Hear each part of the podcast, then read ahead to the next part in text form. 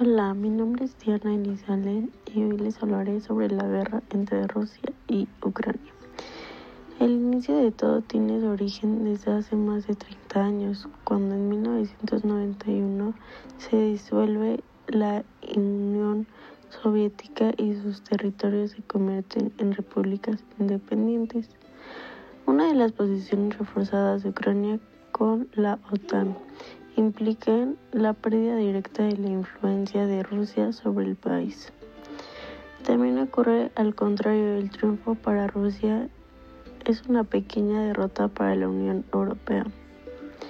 La OTAN, mientras tanto, no ha acogido a Ucrania para ser uno de los más aliados, algo a lo que el país aspira, que desde Moscú no se ve con buenos ojos.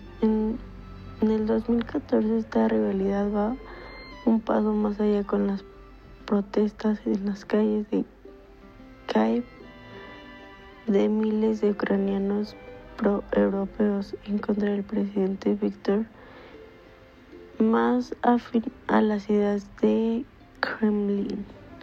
Unos enfrentamientos que acabaron con la huida de Yanukovych en este momento, Vladimir Putin aprovechó para invadir Crimea, en el sur de Ucrania, una zona estratégica, pues es la salida de Rusia al Mar Negro.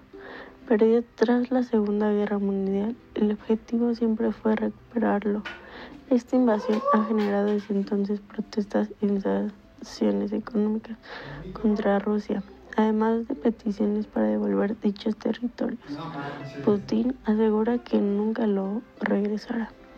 Como se ha mencionado anteriormente, también entra en la ecuación la zona del Donbass, Luyansk y Donetsk, dos puntos calientes a los que Putin apunta ahora el foco con esta declaración de reconocimiento de su independencia de